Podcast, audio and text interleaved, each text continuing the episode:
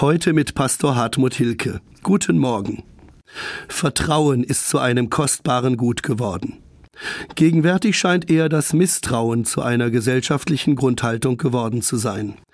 Manche misstrauen den gegenwärtigen politischen Kräften, andere misstrauen den Sachverständigen in der Wirtschaft, sogar das Vertrauen in die sogenannten öffentlich-rechtlichen Medien ist angeschlagen.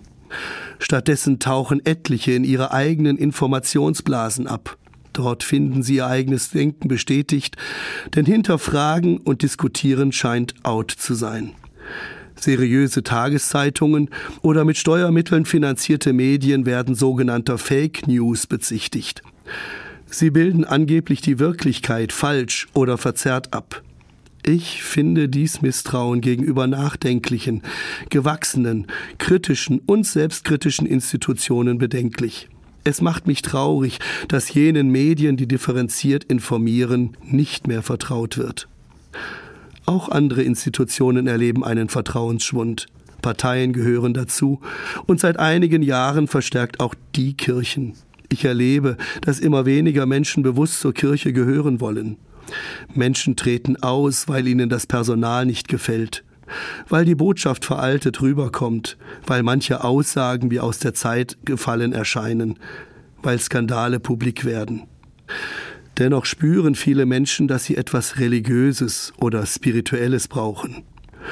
Und so stehen kirchliche Angebote eher nicht oben auf der Liste der interessanten Anbieter. Dabei geht es beim Vertrauen in erster Linie gar nicht um die Kirche. Es geht vielmehr um Gott. Diesen Gott bekenne ich als glaubender Mensch, als Schöpfer und Erhalter meines Lebens.